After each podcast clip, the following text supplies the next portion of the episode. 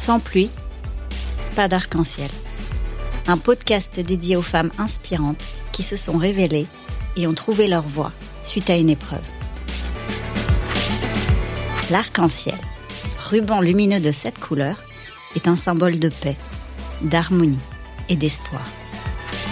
Lorsqu'il apparaît dans le ciel, il nous rappelle que nous devons garder espoir, que nos rêves vont se réaliser.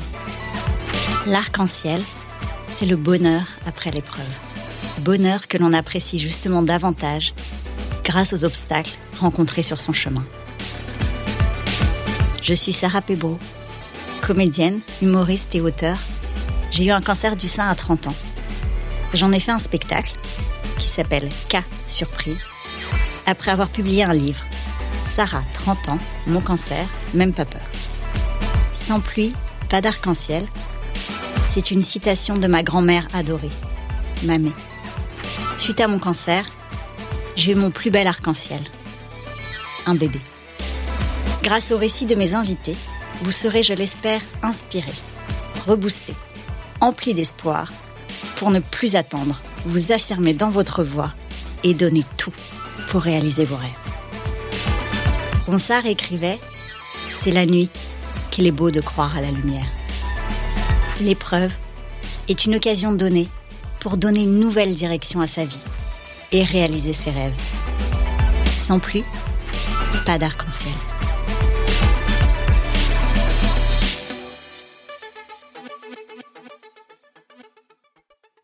Aujourd'hui, je reçois Géraldine Dormois. Géraldine est journaliste pour Marie-Claire, coach Instagram et autrice de deux livres, Un cancer pas si grave et L'âge bête, qui vient de sortir.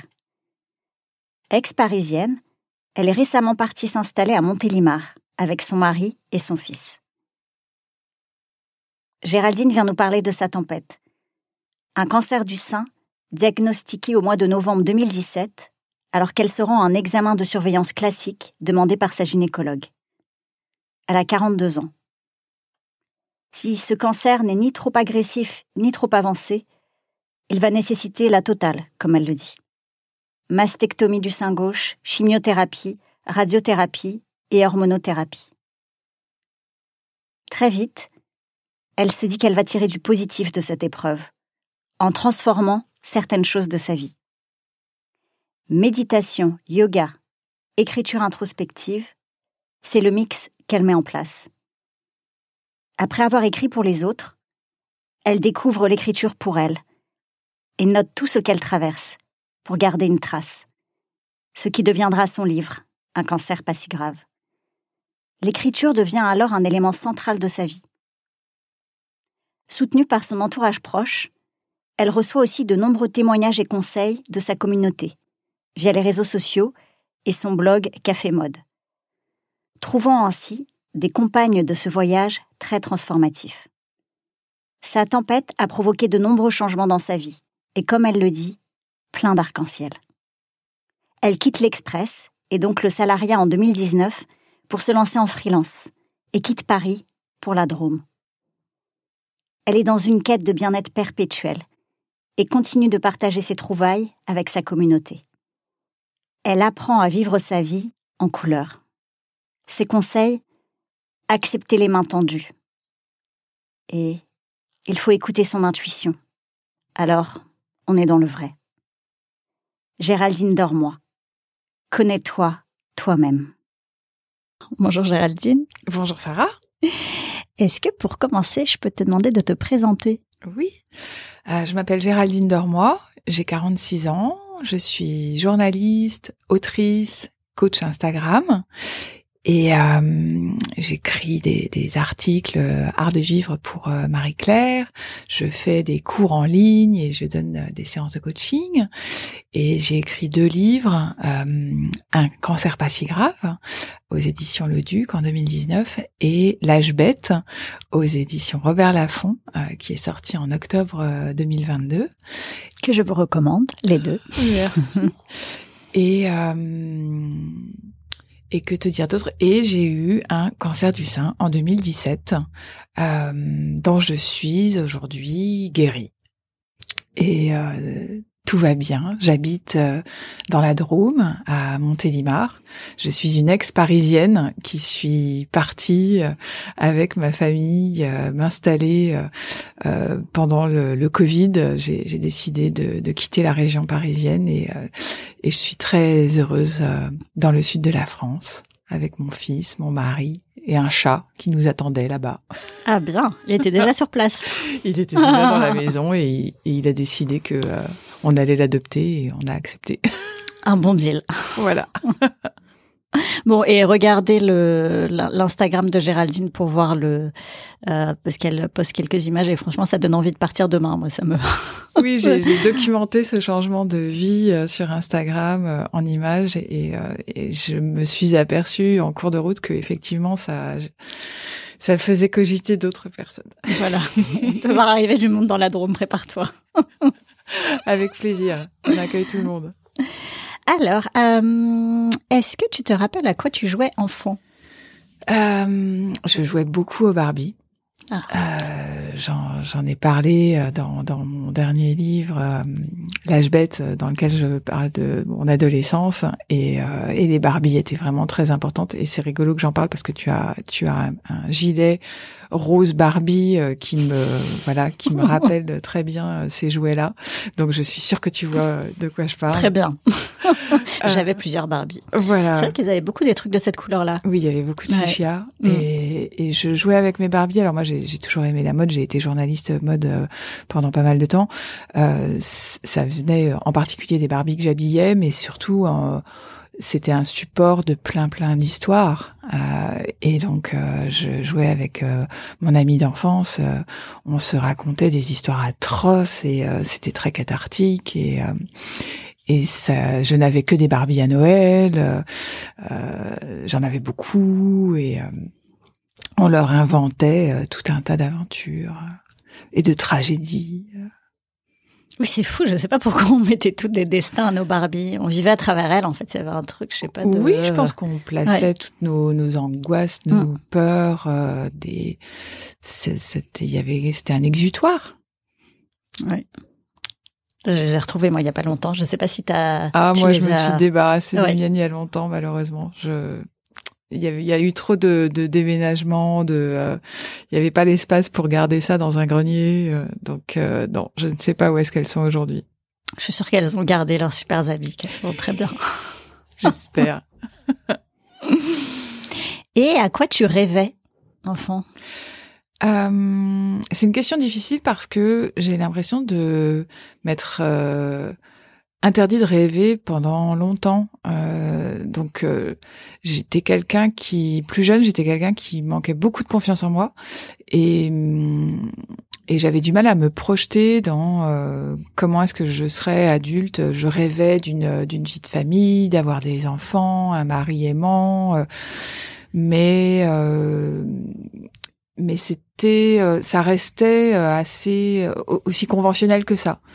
Euh, je ne sais pas si je rêvais de grand chose d'autre, mais en tout cas, j'ai donc j'ai vraiment fait un très gros travail d'introspection sur euh, mon adolescence et, j'ai eu du mal à me souvenir de euh, ce à quoi je rêvais. Il y avait il y avait la mode, il y avait cette attraction pour la mode que pour le coup j'ai vraiment bien bien assouvi puisque j'ai suivi des, les défilés pendant des années et des années pour l'Express. Euh, j'ai adoré faire ça mais euh, ça c'était quelque chose qui venait euh, de, l'enfance euh, et auquel j'ai beaucoup rêvé avant de, plonger dans ce milieu-là. Et c'est ta maman aussi qui faisait, parce que j'ai, il faut que vous lisiez le livre de Géraldine, c'est trop chouette.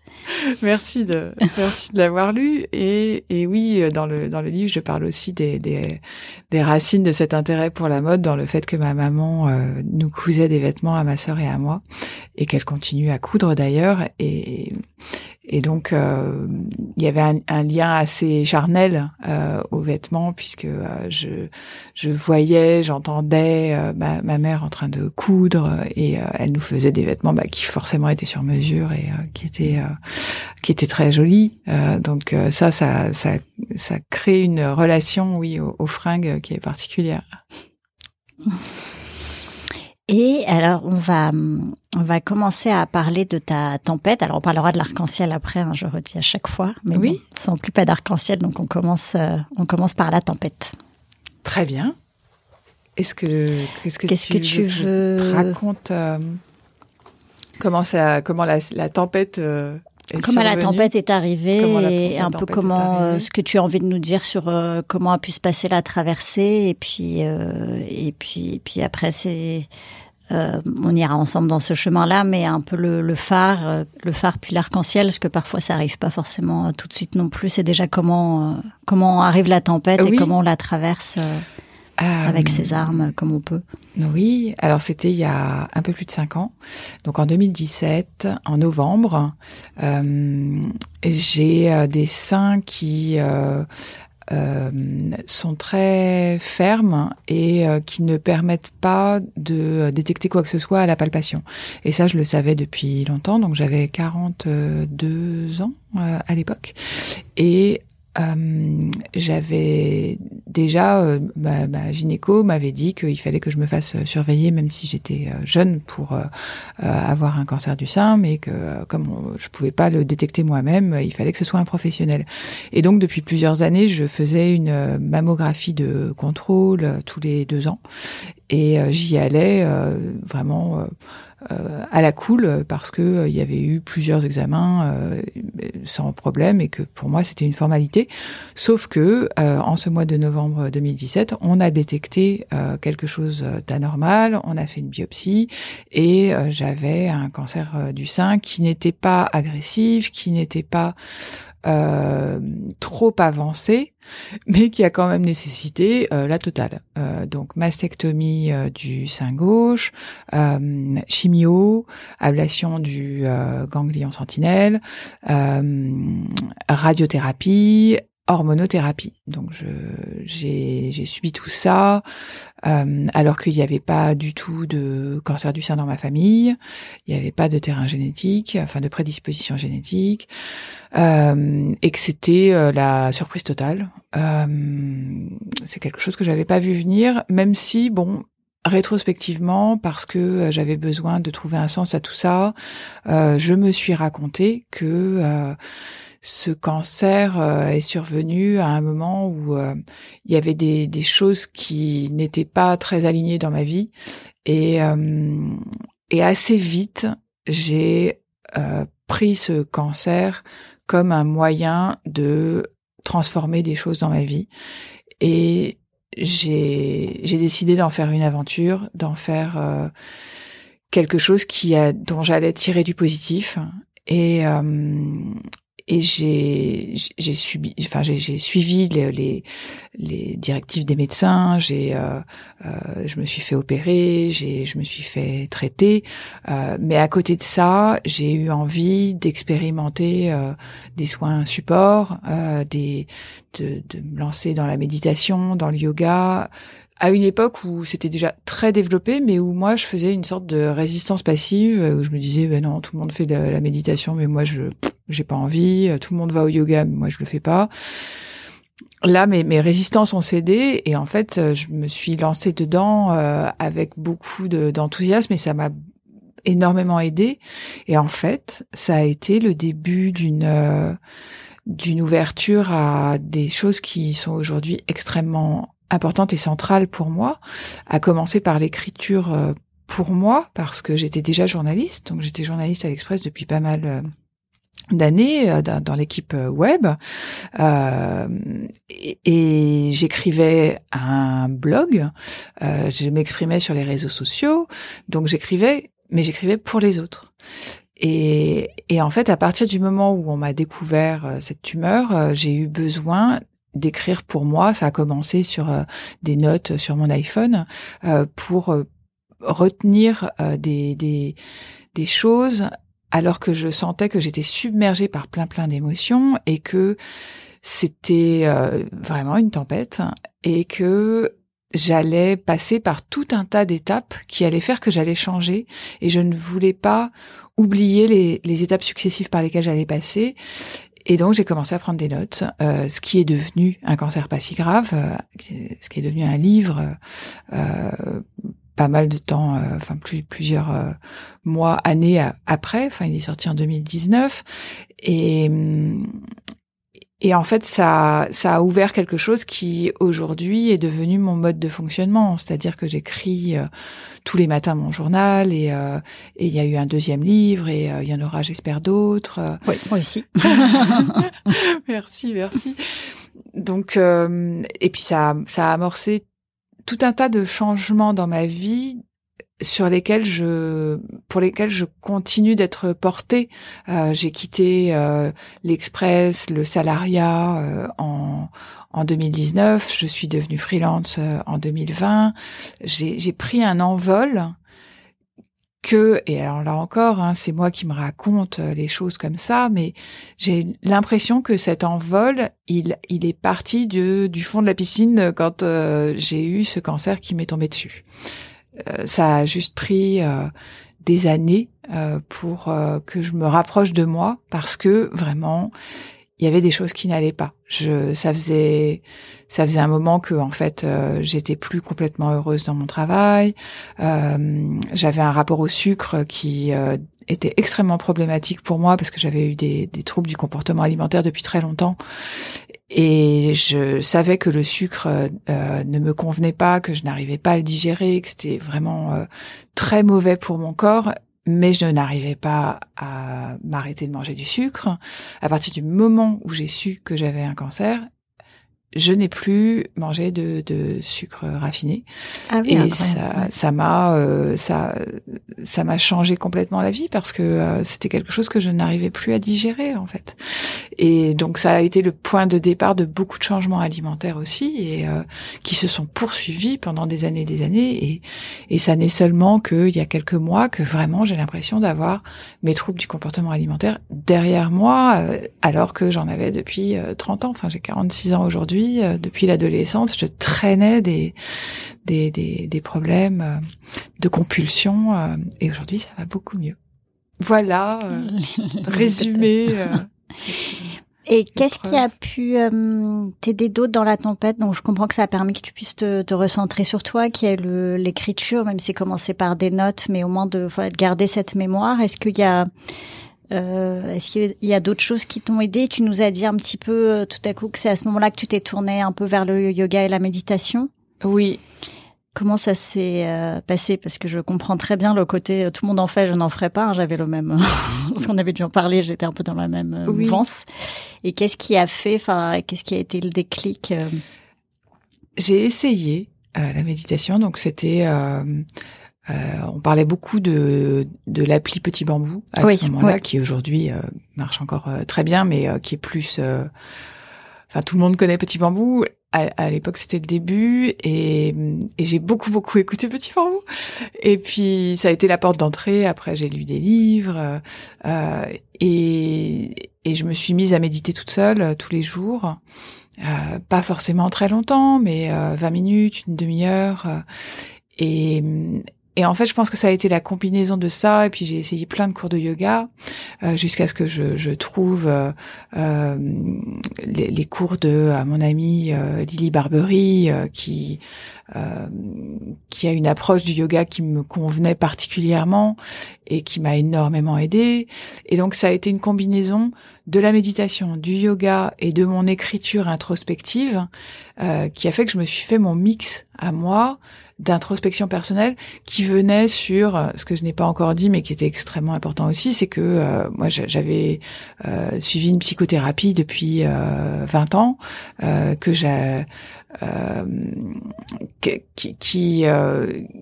j'ai une tendance vraiment très forte à l'introspection mais avec plein de moyens différents en fait euh, que je continue d'expérimenter. D'ailleurs, en ce moment, je suis sur les vision boards à, mort. Bon, il se trouve que c'est très à la mode. Hein, on est toujours, on fait toujours partie d'une tendance.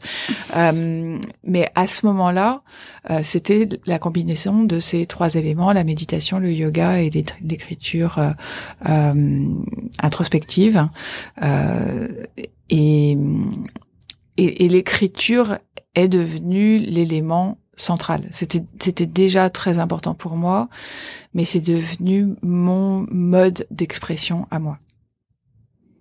qui continue, qui t'accompagne. Oh, qui continue à, à, avoir vraiment un, un impact extrêmement fort. je parlais des troubles du comportement alimentaire tout à l'heure une des façons euh, qui m'a particulièrement aidé à sortir de, euh, de mes compulsions, ça, c'est quand une crise euh, montait ou euh, que je sens que euh, je me sens fragile, je prends mon, mon, mon, journal et je me fais un, un flot de pensée. Je, je commence à, à écrire sur les, les émotions qui sont en train de me submerger et ça m'aide à trier beaucoup de choses. Euh, donc tout le monde ne fonctionne pas comme ça, mais j'essaie. Euh, je, fais pas mal de cours en ligne euh, et de, j'écris euh, une newsletter de beau lendemain. J'écris des posts Instagram et j'essaie vraiment d'inviter un, maximum de, personnes qui me suivent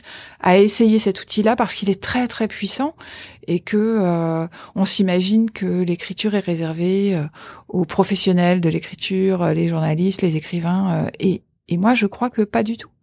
je crois qu'à partir du moment où euh, on a appris à écrire à l'école, où on sait tenir un stylo, on sait écrire un mail, eh bien, c'est une ressource et on peut aller puiser dedans la, la, seule chose à laquelle on doit faire attention, c'est son, son, propre jugement, de se dire ah non mais ce que t'écris c'est c'est pas bon. On s'en fiche en fait. Ce qui est important, c'est que ça permette de se de mettre à distance son mental et de de plonger en soi pour comprendre qu'est-ce qui est en train de se passer dans ma tête où il y a beaucoup trop de voix qui parlent en même temps et où je, je n'y vois pas clair. Et eh bien on va essayer de trier un petit peu, de, de dégager le terrain pour laisser émerger des pensées profondes qui ne n'arrivent pas à se faire entendre parce qu'elles sont ensevelies sous les ruminations.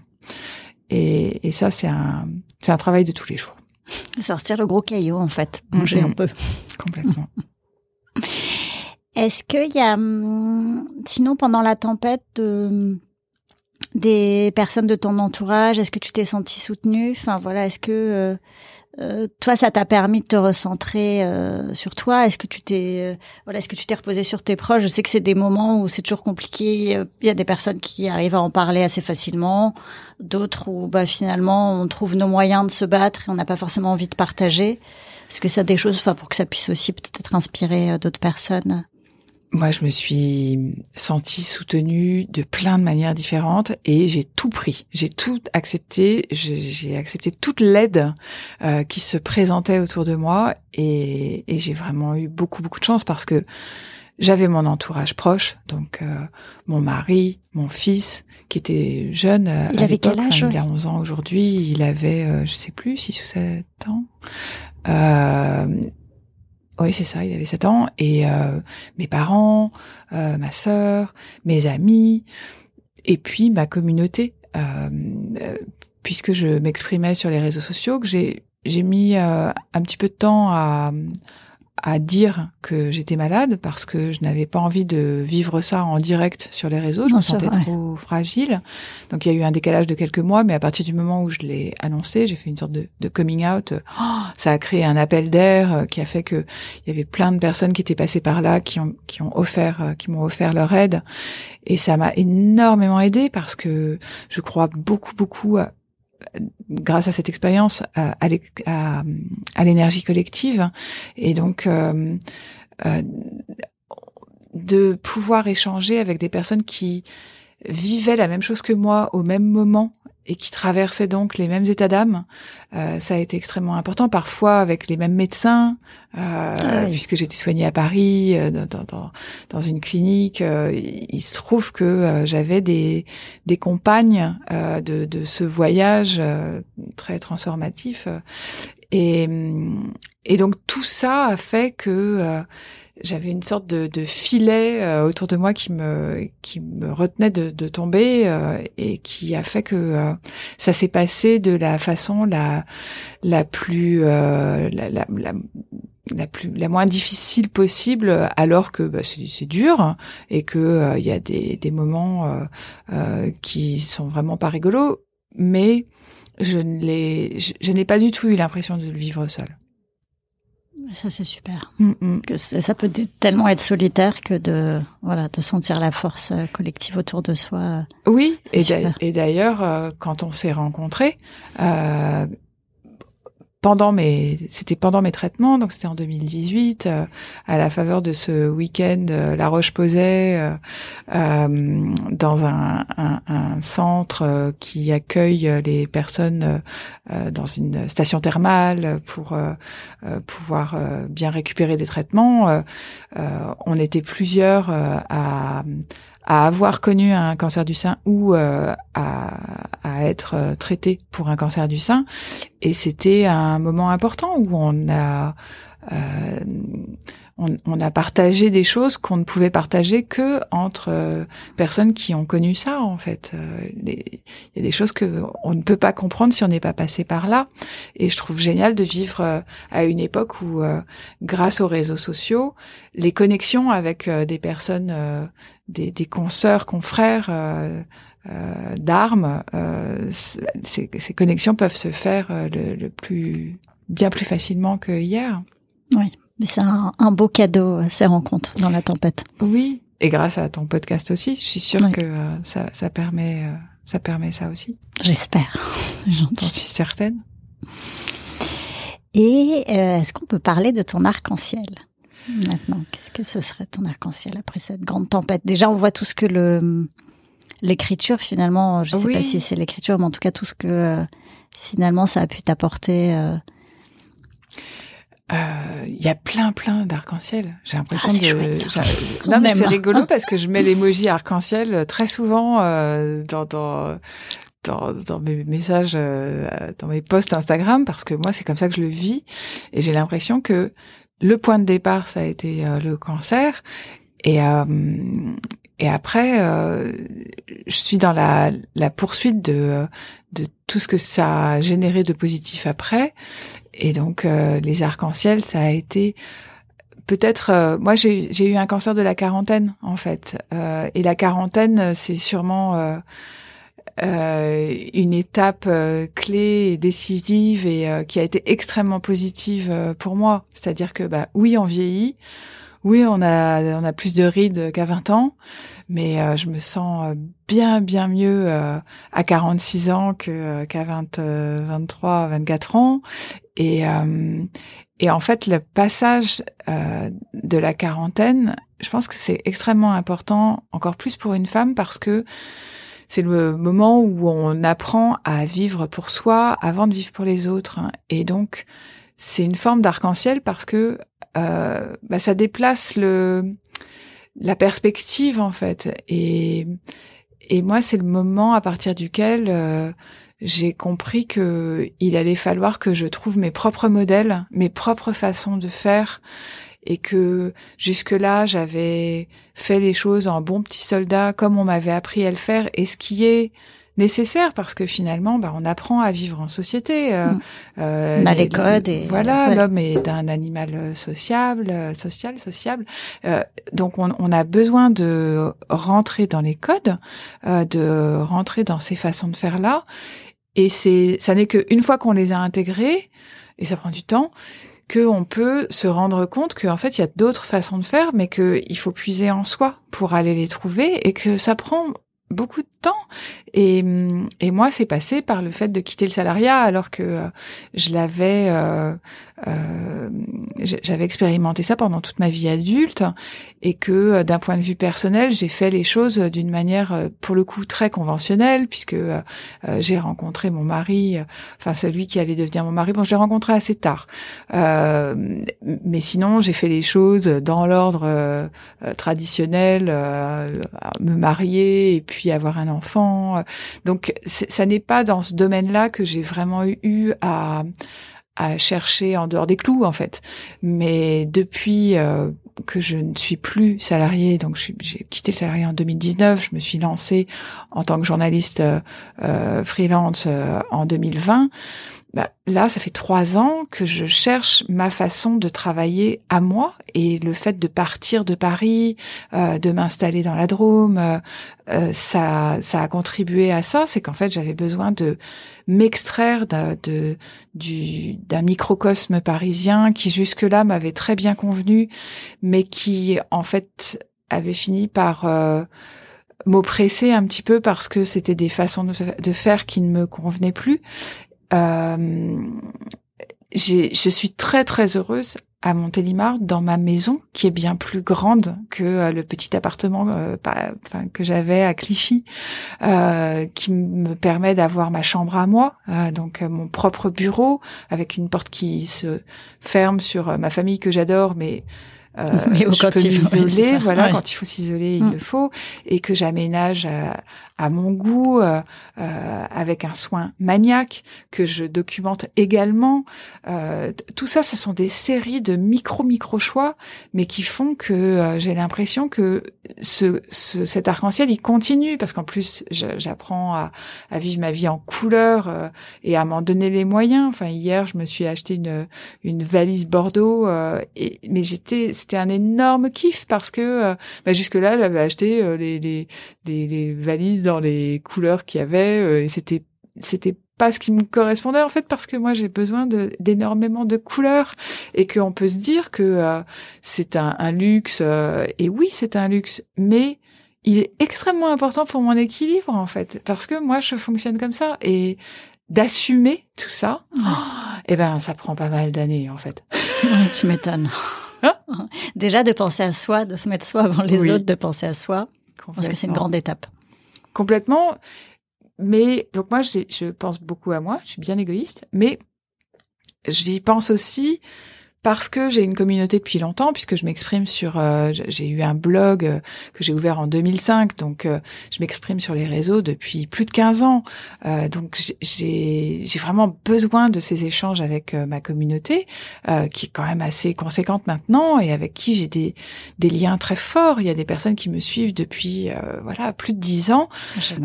ça ça permet de il y a une pense, il y a, il y a, ça permet de penser collectif. C'est que mm. oui, je je cherche, je cherche. Je, suis dans une quête permanente. Je suis mon propre cobaye pour euh, dans une quête de bien-être euh, qui, qui, est sans fin et qui me fait me lever le matin. Et, et dans cette euh, recherche-là, eh bien, je sais que tout ce que je trouve, potentiellement, je vais pouvoir le partager avec des personnes qui sont mm. intéressées par les mêmes choses que moi. C'est génial. J'essaie, en tout cas. une bande, comme si tu avais une bande d'amis euh, autour. Euh, oui, très de, personnes qui sont qui ont les mêmes obsessions que moi. Ça, ouais. Donc l'obsession bah de, de de réussir sa vie, euh, mais de réussir dans le sens, il y a rien de de, de ça n'est pas une performance, c'est dans le fait de de d'exploiter son plein potentiel, de de pouvoir d'être dans une logique d'expansion, de, de pouvoir profiter à fond de. On, a eu un cancer euh, du sein toutes les deux. On sait à quel point c'est un, rappel que notre temps est limité. Et moi, j'ai envie de, de, de, ouais, d'optimiser vraiment le temps qui me reste. Et pour ça, euh, j'ai envie de méthode. J'ai envie d'être organisée. J'ai envie de euh, make the most of it. et, et, donc, comment je fais pour pour faire que ça ça soit le plus fluide et euh, le plus euh, agréable possible en étant efficace. Il y avait moi quand j'étais plus jeune, il y avait cette critique du côté control freak. Ah oh, mais toi t'es control freak, tu veux tout contrôler. Et en fait euh, donc du coup, je me disais bah il faut pas tout contrôler, donc c'était un gros bordel. bon, plus ça va, plus je me dis que le monde, la nature est, est un chaos. Ok, le monde est chaotique. Eh bien, il y a quand même des et là pour le coup c'est très euh, euh, stoïcien. Euh, j'ai quand même une prise sur un certain nombre de choses. Eh bien que, que je, j'observe ce sur quoi j'ai une prise et que je me concentre là-dessus pour effectivement contrôler ce qui peut être contrôlé et laisser ce qui est incontrôlable euh, sans euh, sans essayer de, de dépenser trop d'énergie dessus puisque de, toute façon ça servira à rien. C'est ça. Je vois pas le mal à contrôler. En effet, comme tu dis, il y a tellement de choses qu'on peut pas contrôler et on le sait bien. Oui, c'est réussir à faire le tri entre ce, qu'on, ce sur quoi on a un contrôle et ce sur quoi on n'en a pas. Et ça aussi, ça, ça prend du temps parce que parfois, on s'évertue à contrôler des choses qui en fait ne dépendent pas de nous. Ça, c'est sûr. On dépense pas mal d'énergie malheureusement dessus. Oui. Qu'est-ce que tu donnerais comme conseil à quelqu'un aujourd'hui qui serait en plein dans la tempête, qui aurait pas forcément alors ni son arc-en-ciel et peut-être pas le phare? Qu'est-ce que qu'est-ce que tu donnerais comme conseil? D'oser capituler. Euh, j'ai pas encore fait euh, la, la, la méthode des alcooliques anonymes, euh, mais parfois je me dis que j'aimerais vraiment bien intégrer un groupe de parole d'outre-mangeurs, même si je, je n'ai plus de compulsion, mais je pense que les troubles du comportement alimentaire, on garde un terrain très sensible à vie, et donc je pense que tôt ou tard, je, je, rejoindrai un groupe de parole, mais en tout cas, j'y suis assez sensible et, et, donc je sais que la première étape, enfin si j'ai bien mhm. compris, euh, de tous les, les, groupes de parole anonymes, euh, c'est la capitulation, c'est de reconnaître que en fait, on on va pas forcément y arriver euh, seul dans l'état actuel des choses. Et, et, en fait, quand on a une, quand on affronte une grosse tempête, euh, je pense que c'est bien de, de ne pas se, de ne pas rester isolé. Euh, il y a tellement de ressources dans le monde d'aujourd'hui que euh, ce serait vraiment dommage d'essayer de mener euh, un combat tout seul alors que bah, ça va être un marathon. ça va être quelque chose de très long. Et parce que les grosses tempêtes elles sont longues, elles peuvent être violentes mais en plus elles sont longues. Et donc il faut savoir s'économiser et, et donc commencer par poser un pied à terre et se dire bon comment faire un état des lieux, quelles sont mes ressources, qui est prêt à m'aider, où est-ce que je peux trouver euh, des, points d'appui et, et, accepter les mains tendues. Parce qu'en fait, il y en a, mais, mais parfois, on, on les voit pas forcément ou on, on a des schémas de pensée qui font que on, on va pas vers ce qui est bon pour soi. Mais c'est important de d'essayer de, prendre du recul, euh, de faire un pas de côté, de monter d'un étage, comme me disait mon psy, euh, pour euh, pour essayer de voir la situation de manière plus large et de se rendre compte que en fait il y a des aides possibles. Oui, il faut l'accepter pour soi. Oui. Accepter de se faire aider, c'est vrai que c'est un chemin. oui. Mais il faut le faire. Écoutez Géraldine. Et alors, on va passer à ton mantra préféré. Euh, mon mantra préféré, il est extrêmement classique. C'est euh, c'est connais-toi toi-même. C'est le c'est la phrase, euh, la pensée de Socrate euh, qui qui est, qui qui peut paraître complètement éculée, mais en fait euh, c'est ce qui me moi c'est ce qui me m'anime au quotidien, c'est que je suis dans une quête personnelle de connaissance de moi, d'exploration euh, intérieure pour pouvoir euh, essayer d'y voir un peu plus clair et partager ça ensuite pour que ensemble, à plusieurs, euh, dans une un mouvement d'unité avec les, les, personnes qui sont intéressées par les mêmes choses que moi, on avance ensemble vers une meilleure connaissance de nous-mêmes. Même si euh, tout ça reste très opaque. L'inconscient, enfin on n'a pas, voilà, on n'a pas un accès à notre inconscient. Euh, ce sont des accès euh, furtifs, mais il n'empêche que si on fait l'effort d'être dans euh, dans un dans une démarche d'introspection, oh, on apprend tellement de choses que moi c'est ce qui me c'est ce qui me nourrit et ce qui m'anime et et c'est tellement fabuleux de euh, de ouais de, de, de réaliser les mouvements de l'inconscient et de par quoi ça passe euh, que ça m'éclate. Il y a à faire. oui, il y a toujours à faire. Les pensées ne s'arrêtent jamais. Et alors justement, ça peut être lié peut-être, je ne sais pas si c'est un, un, ouvrage qui a pu t'aider à te connaître davantage. Est-ce qu'il y a un livre qui a changé ta vie ou parfois c'est un peu fort comme terme, en tout cas un livre qui a été important à un moment? Euh, Il y en a plein, mais puisque on est dans cette euh, dans cette thématique de euh, la tempête, et que j'ai parlé de mon cancer du sein, euh, il y a eu effectivement un livre qui a été extrêmement important, c'était euh, L'éveil des sens de John Kabat-Zinn. Donc John Kabat-Zinn qui est euh, le, en gros le, le peut-être pas l'inventeur puisque la méditation euh, c'est quelque chose de, de millénaire, mais euh, celui qui a qui a hum, permis de, de, de, faire connaître euh, la méditation euh, en pleine conscience. Donc, on parle plus trop de, de pleine conscience aujourd'hui. Euh, c'est, c'est, c'est un terme qui a qui a évolué, mais mais cette cette idée de, de se poser et de, euh, de plonger en soi par la méditation, John Kabat-Zinn, euh, euh, ce Californien qui est vraiment un grand homme, un grand monsieur, il a écrit beaucoup de livres, mais celui-ci, il, il, est arrivé dans mes mains au début de ma maladie et ça a été un compagnon de route extrêmement important parce que je pense que les, livres euh, sont des rencontres. Euh, et celui-là, il est arrivé à un moment où euh, je pense qu'il est.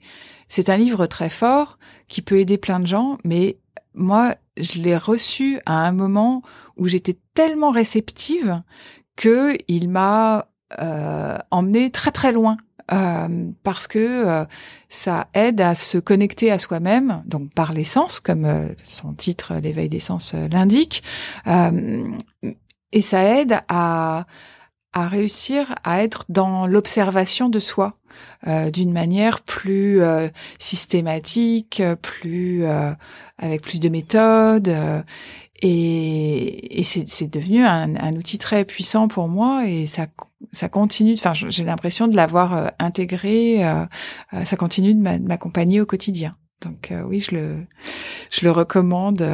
pour moi, c'est une sorte de bible à laquelle je reviens régulièrement. Bah je, je, pense que je vais me l'ajouter sur ma. Il est en livre de poche. C'est un gros pavé, mais on n'est pas, on n'est pas obligé de le lire euh, d'un coup. Oui, c'est peut-être euh, par étape. Euh, oui. Je vais regarder ça. Et la musique qui te donne la pêche.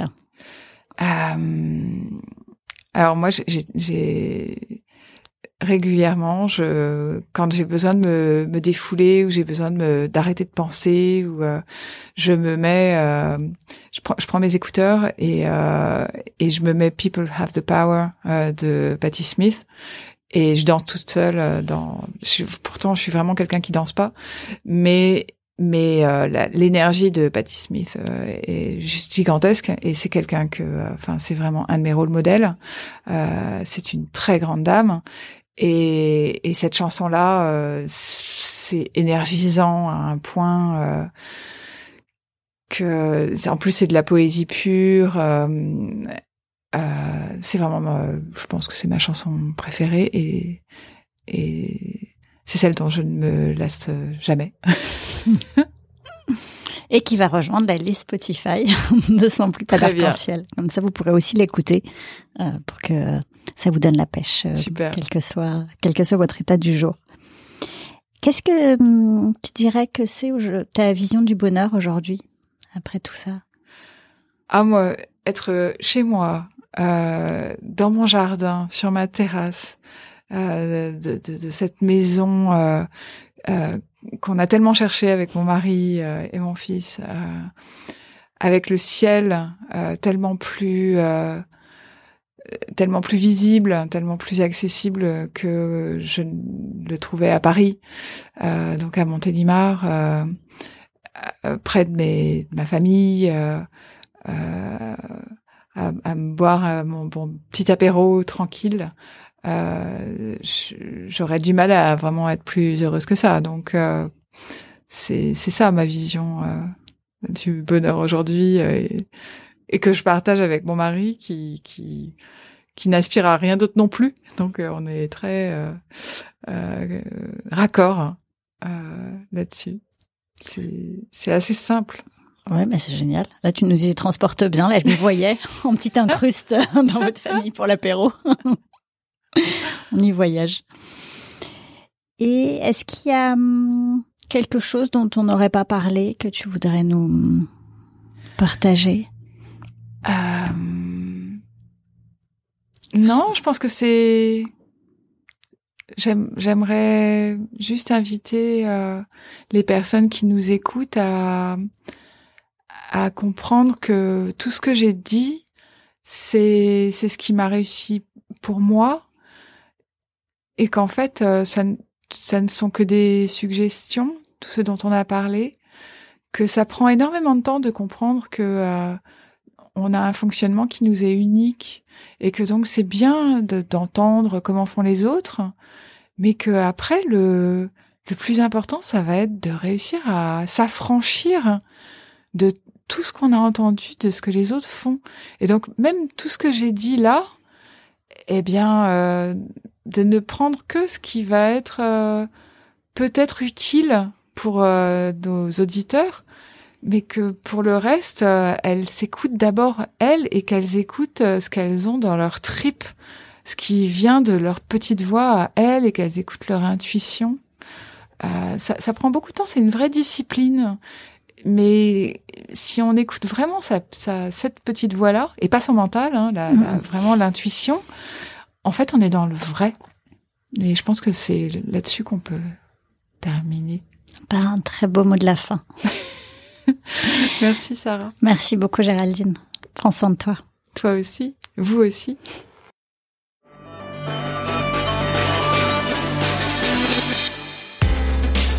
Merci d'avoir écouté cet épisode. Si vous aimez le podcast, mettez une super note, 5 sur 5, sur les plateformes d'écoute. Envoyez le lien à une ou deux personnes que le podcast pourrait intéresser et aider et partagez sur les réseaux sociaux. Merci pour votre soutien. Tant qu'on est en vie, tout est possible. L'épreuve est une occasion donnée de se révéler et de réaliser ses rêves. Si un bébé après un cancer c'est possible, alors tout est possible. Croyez en vos rêves les plus fous et donnez tout pour les réaliser. Sans pluie, pas d'arc-en-ciel.